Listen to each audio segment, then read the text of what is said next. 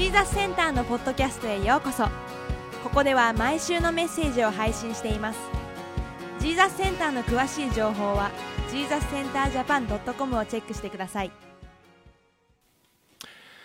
えーあるですね新米のバスドライバーの話なんですけれども、えーその新米のバスドライバーがですね、えーバスを運転しそして自分のルートを先輩から学んでいました。ここだぞこう行くんだぞこう言って学んでいて分かりました。そして初日が来ます。自分一人で運転する日です。えーずっと回っていきます。ね。おはようございます。おはようございます。そうやって、回っていったんですけれどもある停留所に着くとですねなんと身長190センチぐらい。体重はおそらく100キロぐらいあるような大男が乗ってきたんですね。そして彼はのっしのしとバスの中を歩っていきそして目で人をどかしていくんです。一番後ろに行って俺はここに座るって言うとですね周りの人がさっとどけるんですね。そしてそこにドーンと座ってもうあのバスの運転手もですねバックミラー越しに見てももうちょっと雰囲気が悪いのが分かるんですね。運転をしていきます。そうすると彼が叫ぶんです。おいバスの運転手。俺の名前はジョンだ。俺は金を払わない。っていうんですね。もうその言葉でですね新米の運転手はもうビクビクしちゃったんですね。ビビっちゃったんです。一方運転手はですね170センチちょっとぐらい。今までスポーツもあまりしたことがないひょろひょろの運転手だったんですね。彼はその日が終わりました。何日かしてその大男は来ないんです。ああよかった。と思った瞬間次のバス停で彼が乗ってくるんです。また彼はそれで震え上がっちゃう。夜も眠れなくなってしまう。あの男がまた来たらどうしよう。それを友達に漏らすとですねこういうんです。お前もトレーニングしたらどうだって。そうか俺今までトレーニングしたことなかったんだ。いろいろ最近いいのが出てるぞ。プロテインとか飲んでねトレーナーつけてトレーニングしろよ。そうか分かった。彼一生懸命トレーニングするんですね。思ったよりも早く筋肉がついていきます。なんだ俺才能あるんじゃないか。どんどんどんどんトレーニングしてくる彼もねもう本当にパンパンのスーパーマンのようになったんですね。この体を手に入れれば大丈夫だ。そう思ったんですね。彼らもそれから自信満々にバスを運転しています。さあ来い。あの大男め、ね、そうするとあるバス停でドンと上がってきた。いつものジョンです。あとくんですね。いらっしゃいませ。そう言うとですねドンドンまた目で人をどかして一番後ろにドーンと座るんですね。そしてまたあのセリフです。おい運転手俺の名前はジョン。俺は金を払う必要がない。って言うんですね。そこでもうバスの運転手はプッチーンと来てバスを止めます。そして後ろにスタスタスタと行くんですね。そしてジョンのところまで行ってこう言うんです。おいジョン。もう許さないぞ。なんでお前は金を払う必要がないんだ。俺と戦うか。ってこう言ったんです。そしたらジョンがですねポカーンとした顔してそしてこう言うんですね。金を払う必要がない理由はこれだ。って言ってバスカードを見せたそうです。今まで一生懸命トレーニングしたんですけどね。まあ雰囲気も悪い。大柄だ。言葉も悪い。だからねいつもね彼がねあの無賃乗車しているのではとそう思ってしまったわけですよね。まあこれはこの運転手の早とちりです。ね。まあ何かがあった時問題があった時にですね私たちが何か結論を出すことに急いでしまう。そうするとですね多くの場合は失敗することが多いのかもしれません。特に私たちの人間関係のトラブル。または例えばの教会内とかですねあとは何かの組織内でのトラブルにおいて私たちは何か早くその問題解決にそれをしようしようと思うがゆえに失敗してしまうということがあるわけですよね。えー、今回、えー、見ている私たちがですね見ているこの第一テモテの手紙はですねパウロからテモテに宛てた手紙です。テモテはエペソという教会に、えー、嫁いで、まあ、まあ、嫁いでと言いますかね。パウロからそこを勃開してくれと言ったんですけれどもその教会ではたくさんの問題がありました。そしてその問題をパウロは聞いたんです。パウロはその問題例えば偽教師がいる。間違った教えが蔓延している、ね、そういう人たちが教会を混乱させている。それをパウロは聞いた時ですね。よしじゃあそいつらをもうどっかに、えー、行かせろ。ね、追放しろ。そうやって結論を急がなかったんです。パウロは本当に知恵のある人でした。パウロはその一つ一つの問題のですね解決策っていうのをこの第一手モての手紙で一つ一つ今までも綴っています。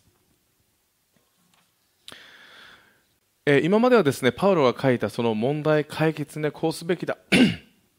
こういうふうな言葉が載っていましたけれどもえー、今日はですね今日私たちが見ているこの4章の6節から16節はテモテ個人に伝えたかったメッセージなんです、まあ、パウロがですねおよそ大体 60代ぐらいこれをね手紙を書いたのは。大体、えー、テモテは20歳ぐらい若かったんです、ね。まあ、大体親子ぐらいの年だったわけですよね。そんなあ、まあ、自分のね、えー、息子のように、まあ可愛がっていたこの信仰のね、えーえー、にある兄弟に、えー、パウロは、えー、今日の手紙でね、えー、何と言ったのか。それはねテモテに対してパウロはまずね自覚を持ちなさい。確かにたくさんの問題がある。でもね自分で自分自身に自覚を持ちなさい、えー、こう語りかけているんですね。どういう自覚かというと12節で年が若いからといって誰にも軽く見られないようにしなさい。かえって言葉にも態度にも愛にも信仰にも純潔にも信者の模範になりなさい、ね、あなたは模範だという自覚を持ちなさい。こうパウロは言ったんですよね。あのアメリカの、うん、テレビ局の、ね、あるドキュメンタリー番組でですけれどもあのハリウッドの映画のミーティング風景えがあったんですけれどもね。で、まあ、映画の撮影の途中なんですけれども、まあ、その、ね、監督がいてそして役者たちがこう集まっているんですね。で役者たちが集まっているその、えー、まあ、中心というか前でねいろんなことを話していたのがですね10代の若い少年だったんです。その男の子を中心に次のシーンの打ち合わせがなされていたんですよね。で周りにはキャリアを積んだしっかりと積んだ、まあ、立派な役者たちが揃っていた。にもかかわらず、ね、その少年の言葉をうんうんと聞いてたんです。なぜかというとその少年は主役だったんです。じゃあその主役が次のシーンどういうふうに演じたいのか。それを語っていたわけですよね。で、えー、こういうねハリウッドぐらいのプロの世界になると若いベテラン関係ないっていうふうにねおっしゃって、えーそのねまあ、テレビの中でね言ってたんです。一流は一流のように振る舞う。これが本当の一流だっていう話を、まあ、していたわけですよね、えー、パウロはテモテに対してお前は一流のリーダーなんだ。なぜ一流か。それはね神様がお前をそこに置いたんだ。だからあなたはリーダーとしてただ若いから自分がこうできないああできないという言い訳はしなくていい、ね、だから若いからじゃどうだからじゃなくて神様があなたを任命してくださったのならばそこでしっかりと群れの模範になりなさい、えー、こう言ったわけですよね。あの現代の若者に例えば憧れの人って誰ですか？って聞いたとしたらまたは目標って誰ですか？って聞くとねおよそ全ての人が私はこの人が目標ですとか憧れの人ですって答えられると思います。これはもちろん若者だけではなくて、えー、現代の人です、まあ、例えば皆さんにとってもね憧れの人って誰ですか？もしくは若い時の憧れの人って誰でしたか、ね、そう聞くと皆さんもおそらく答えられると思います。なぜかというと私たちはね生きていく上でも模範が必要なんです。自分はどうなりたいのか。あこうなりたいなっていう簡単な模範が必要なんです。そうすると自分があこれはこうこうこうしていけばいいんだ。とね自分をこう推し進めることができるからです。皆さんも例えばスポーツをやっていたりするとそうですよね。特にスポーツまたあの芸能芸術文学。まあ今では政治もと言ってもいいかもしれません。おそらく全ての分野において私たちにとって模範って必要なんです。その人のやっていることを模倣することが、え、おそらくねその成功の近道にもなるからです、ね、あの僕アメリカにいた時にその大学の授業でですねあのビジョンマネージメントっていうクラスがあったんです。その時に、まあ、教えていたのはそこの,、まあ、あの数千人を、ね、賄っている、まあ、牧師だったんですけれどもね、まあ、主任牧師だったんですけれどもその人あのビジョンとかね夢とかそういうものをこうかき立てる若者たちをね、えー、そういうメッセージがすごくあの若者がねあの学ぶ面がすごくたくさんあったわけなんですね。で彼自身も私はビジョナーでありたいってね。ビジョナービジョンいつもビジョン新しいものを見る。そういう人でありたいっておっしゃってたんですでそのねビジョンのクラスでねあなたがこうなりたいっていう人物を何人か挙げてくださいって言ったんですね。何人か挙げたんです。じゃあもし皆さんがビジネスマンだとしたら誰になりたいですか？まあ教会で音楽をやっていればミュージシャンとしてどうなりたいですか？これから宣教師や牧師になりたいとすればどういう人になりたいですか？リーダーになっていればどういう人になりたいですか？ワーシップリーダーとしてはどういう人になりたいですか？こうやって言ったんですね。もしねこれがその人その先生がねその授業中にもし一人だったらそんなことないでしょ。もっとたくさんの、ね、なりたいと思う人をあげた方がいい。あなたの人生でその憧れの人こういう人になりたいなと思う人例えばこういう父親になりたいなこういう夫になりたいなそれでもいい。多くの憧れを持ちなさい。そしてその人はどういうふうにして成功していったのかそれをね見ていきなさい、ね、それはねすごくみんなの人生にの益になるからって言ってたのをね私もねあの覚えてます。えー、それでね何かアメリカでね、えー、じゃあこういう CD を作りたいミュージシャンになりたいっていうとねその作詞作曲家のもとまで行ってそこの人のところでね、えー、何年かボランティアしたこともあったんですね。私たちの、ね、人生にねやっぱりそういう模範っていうのね必要です、えー、ゲルトルーデ、えー、キュキュクリヒという、ね、女性がいらっしゃるんです。ちょっと写真をお願いします。スライド準備しましたので、はい、この方ドイツ系のアメリカ人なんですけれども彼女はですね1922年、若干25歳で日本にえ、来られるんです。来日するんですね。で教育宣教師として東京の下町で孤児院などで子どもたちの面倒を見ていたんです。で来日した次ぐ年に関東大震災で、え、被災するんですけれどもそれにもかかわらず、え、このキュリスさんはキュクリスさんは、え、帰国せずむしろ東京に残って教会で地域のために働きます。で特に日本語が上手だったんだそうですね。日本人とととね、話す時にもすごく流暢な日本語でねあの話していたそうなんですけれどもね。だからこう特にこの教会の中に、えー、保育所を当時あまりなかった保育所を作ってね子供たちを預かっていたんです。そして子供からもそして親からもねすごく慕われていた方なんですね。そして戦争が始まっても帰国せずに乳児院また高齢者施設の設立に尽力します。本当にね日本のために働いた、えー、一人なんですね。である人は我が国の保育界の発展のために、え、自身を捧げて大きな貢献を果たした女性ともね言われているんですね。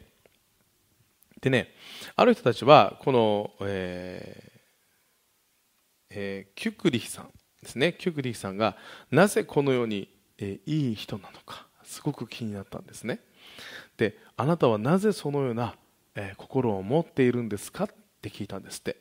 するとね、え、彼女はね彼女の人格形成というのはね家庭にあったってとおっしゃっていたそうです。特にお母さんは、えー、彼女の模範にすごくなった、ね、でお母さんは本当に聖書の言葉を体で表した人だったと言っていたんですね。で病む人がいればすぐに手を当てて祈る。悪口を言わない。むしろ励ましだけを口ずさむ。で悪い噂も言わない。特に神様に対しては最上最高のものを捧げる。という心を見せていたそうです、ね、何か恵まれたら、ね、少しでもいいからじゃあこの一部は神様に献金しましょう、ね、神様に捧げましょう。とね子供たちにいつも教えていたそうです。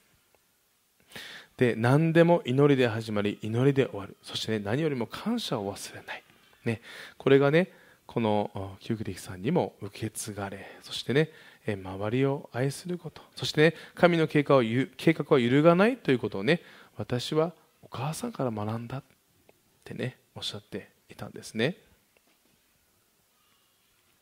まさにね彼女の一番近くにいたお母さんが彼女の模範となったわけですよね。そしてお母さんの背中から彼女は神様の愛や尊敬そしてね感謝それを学んだわけですよね、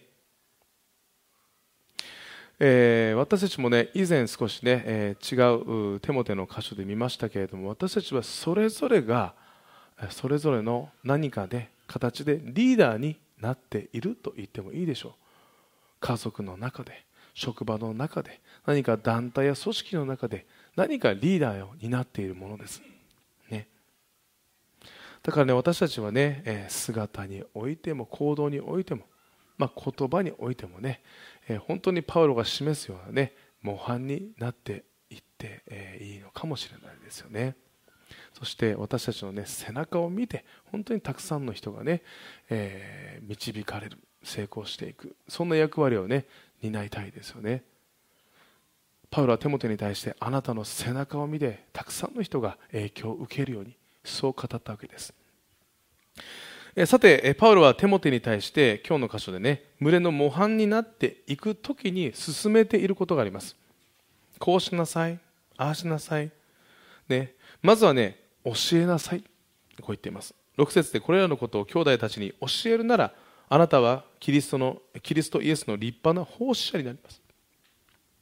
13節で私が行くまで聖書の朗読と進めと教えとに専念しなさい、ね、そして16節でも自分自身にも教える時にもよく気をつけなさい。あくまでそれを続けなさい。そうすれば自分自身をもまたあなたの教えを聞く人たちをも救うことになります。パウロは何を言っているかというとただ学びなさいと言わなかったんです。生き方を学びなさい。誰々から学びなさい。この本で学びなさい。そういうことは言わなかったんです。御言葉を学びなさいってこう言ったんです。なぜかというと聖書の言葉は神様からのメッセージなんです。そこにさまざまな対策やさまざまな知恵がたくさん含まれているからです。まずこの御言葉を学びなさい。そして御言葉を教えなさい。なぜかというと教えるためには、まあ、ここでも教えている人いますけれどもね教えるためには学ばなきゃいけないです。つまりアウトプットするときにインプットが必要なんです。車でもそうですよね。車が動くにはガソリンが必要なんです。私たちが教えるにはまずインプットが必要なんです。でもね皆さん1インプットするのに1学んだだけじゃ教えられないんです。多分教えた経験がある方は絶対分かります、ね、1教えるには1020学ばないと教えられないんです、ね、だからパウロはテモテに対してよく学びなさい、ね、その前にあそして教えなさい。教えなさいということはよく学びなさい。テモテ、ね、この御言葉こそがあなたを生かすものになるから。ね。特にねこのユダヤ人っていうのは聖書を口で教えたんです。または失敗談を口で教えるんです。ね。そして聖書を覚えるんです。なぜか分かりますか？これはユダヤ人の歴史の中にその秘密が隠されているんです。ユダヤ人はたくさんの場所で歴史の中で迫害されてきたんです。今まで本当に木の実木のままで国を追い出されたこともあったんです。でもねそこでユダヤ人から取れなかったものがあるんです。それはここです。知識と知恵です。これは誰も盗むことができなかったんです。だからユダヤ人たちは歴史の中でずっと知識知恵を蓄えること。先代の失敗を学ぶこと。そして自分はどう生きていけばいいのか。知恵を働かせること。ね。そこに本当にフォーカスを置いたわけですよね。だから教えること。ね。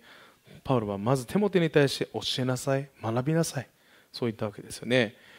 そして 次は7節で、えー、俗悪で愚にもつかぬ空想話を避けなさい。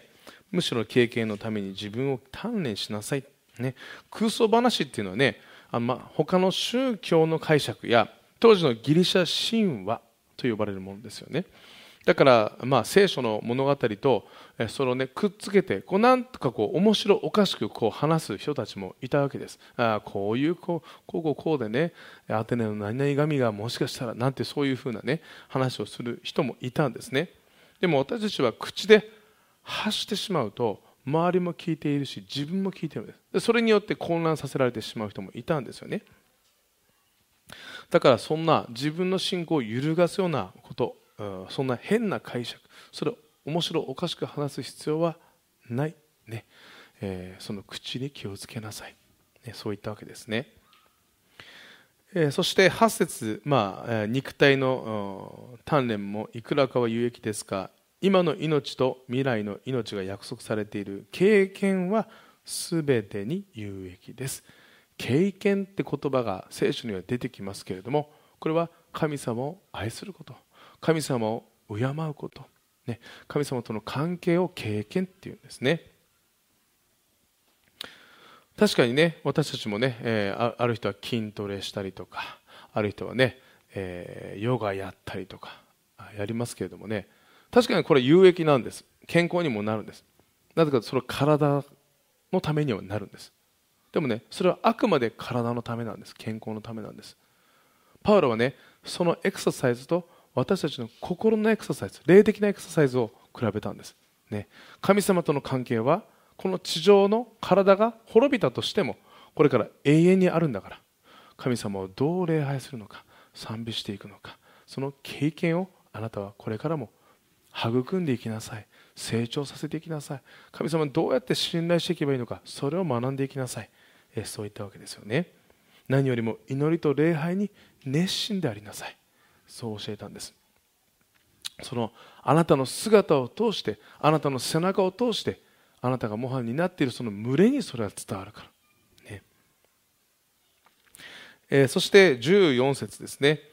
長老たちによる暗視を受けた時予言によって与えられたあなたのうちにある精霊の賜物を軽んじてはいけません。と言ってるんですね。これはね神の導きと計画があるということを自覚そういう自覚を持ちなさい。どんなことがあったとしてもあなたが今そこにいる場所っていうのは神様が与えてくださった場所だ。そしてそれがあなたにとっては本当に最善な場所であるから。ね、本当にそういう自覚を持ってそこでじゃあ自分は何ができるんだろう、ね、そこで最善を果たしていきなさい。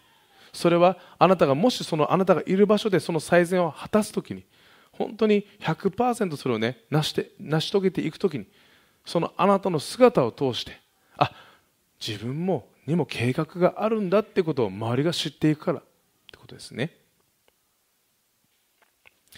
そしてパウロはこう閉じていますね。これらの務めに心を砕き、しっかりやりなさい。そうすれば、あなたの進歩はすべての人に明らかになるでしょう。ね。本当にしっかりやっていきなさい。しっかりとさまざまな場所で、えー、教えたり、また神様を礼拝したり、ね自分の与えられている計画に真摯に向き合っていきなさい。それは絶対にあなたの背中を通して他の人たちに伝わるから。ですね。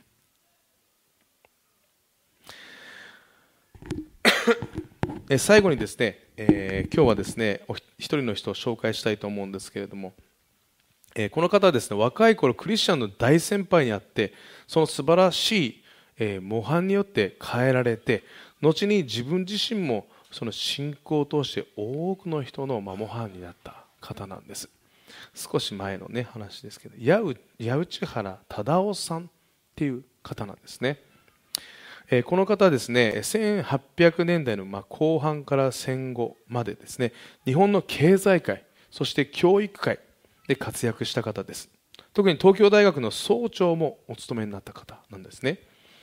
八内原さんがそこまで素晴らしい働きをしたのは八内原さんの素晴らしい出会いがきっかけだったんです。八内原さんは1893年に愛媛で4代続く医者の家系にお生まれになります。勉強熱心なお父さんの影響で勉強を一生懸命し神戸に進学した後友人の勧めでも勧めもあって現在の東京大学の前身。え第一高等学校の法科法学部ですねに進みます。当時その第一高等学校の校長であったのが新渡戸稲造さんだったんです。五千円札。ね。でその出会いを通して彼はですね人生が変えられていくんですね。ニトビ稲造さんってあの有名なクリスチャンの方ですよね。で八内原さんこうおっしゃっていたそうです。ニトベさんは私に深い霊感を与えっていうのは神様はいらっしゃるってことですよね。これを教え与ええー、自由の精神と人格の尊厳を植え付けましたとおっしゃってるんですね。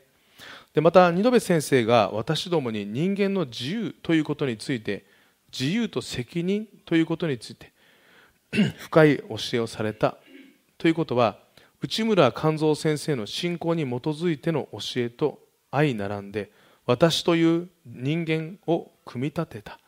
縦糸横糸となっていると言ってもいいと思うんです。とおっしゃっていたんですね。あのこの八内原さんはこの内村勘三さんとも交流があったわけですよね。そしてこの新戸部さんと内村さんを通して本当にたくさんのことを学んだ。そしてここから人生が変えられていった。というね、えー、ことなんです。その後に八内原さんは、えー、洗礼を受けて、まあえー、クリスチャンになるんですけれどもその翌年ですねなんと内村勘三さんの愛する娘ルツ子さんが亡くなってしまうんですね。でそれを目の当たりにしたんですけれども内村さんは悲しみの中にも天国で再会できる希望があるとおっしゃり死の向こう側にも希望があると生涯でも大切なことを学んだ。とおっしゃってるんですね。その後八内原さんは結婚し外国に何カ国かですね留学し帰国するんですけれどもなんと奥様の愛子さんを亡くしてしまいます。でも八内原さんはの中には以前の内村勘三さんからの学んだ希望があったんです。だからしっかりと妻の死と向き合いその悲しみをま乗り越えていくんですね、まあ、その後にあの再婚もされるんですけれどもその後八内原さんは学者になります。その学者として科学と向き合う時にも信仰を大胆にこう証ししていったんですね。でむしろ聖書を通して見る世界観がどれだけ科学に沿ったものなのかということを大胆に発言していったんです、ね、聖書はおとぎ話だという人がいる。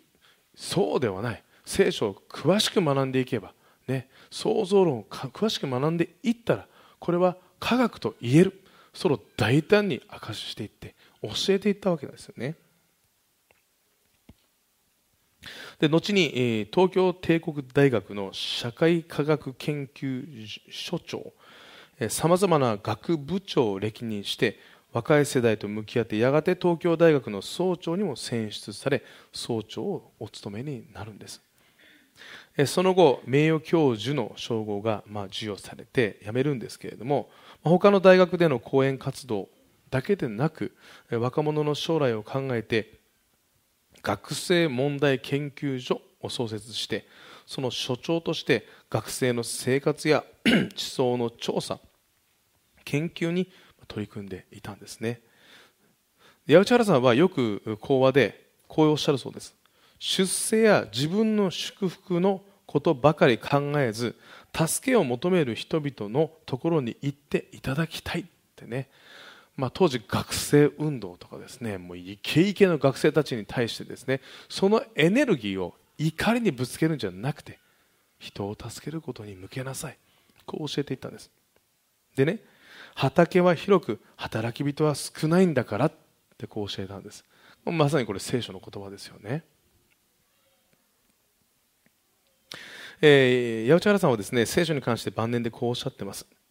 聖書は学者の書であり無学者の書であり万人によって万人によって、えー、万人に学ばれるべく万人によって返されるところの人類の書なのであります。つまりねこの聖書は神様からのメッセージであってこれはただえー、何か心が貧しい人だけが読むものではない。学者と言われる。本当に、えー、もうクレバーな人も読むべき書物であり人類の書である。これを通してたくさんの人が救われるべき書である、まあ、こう言ったわけですよね。八内原さんは本当にね、え、学生に対しても、まあ、真摯に向き合って素晴らしい、功績を残されたんですね、え、ある意味自分も模範になった人だったんです。でも八内原さんを作ったのはある方々との出会いだったんです。もちろんそれが、えー、新渡戸さんそして内村さんたちの本当に素晴らしい模範と出会いだからです。でも新渡戸さんや内村さんとの出会いだけが彼を変えたわけじゃないんです。もっと大きい出会いがあったんです。それはこの天地万物をお作りになった神様との出会いなんです。この出会いこそが八百原さんの人生を大きく変えていってそしてその人生を通して本当にたくさんの人たちが救われていき学んでいき、ね、本当に大きな影響を与える人になったということですよね。さて私たちも今与えられている場所があります。そこで私たちを通して本当にたくさんの祝福が流れていく。私たちも模範としてね歩んでいきたいですね。さあ今日語られたパウロからテモテへのメッセージは神様から私たちへのメッセージです、ね、それを今週もね祈りながら考えていきながら歩んでいきましょう。では一言お祈りいたします。愛する天のお父様あなたご自身が私たち一人一人を今置いて、えー、置かれている場所に置いてくださり感謝します。そしてあなたが私たち一人一人を用いてくださっていることを感謝します。私たち一人一人の背中を通して本当に多くの人にいま、えー、だにインパクトを与えられることができることを感謝します。神様どうか私たち一人一人を用いてください。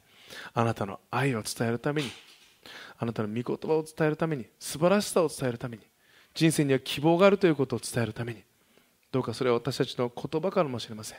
でも私たちのどうか背中を通して、ねえー、その一つ一つを流していくことができますように私たちを用いてください。あなたに感謝してイエス・キリストの皆を通して祈ります。アメン。しばらくの間祈る時間を持ちましょう。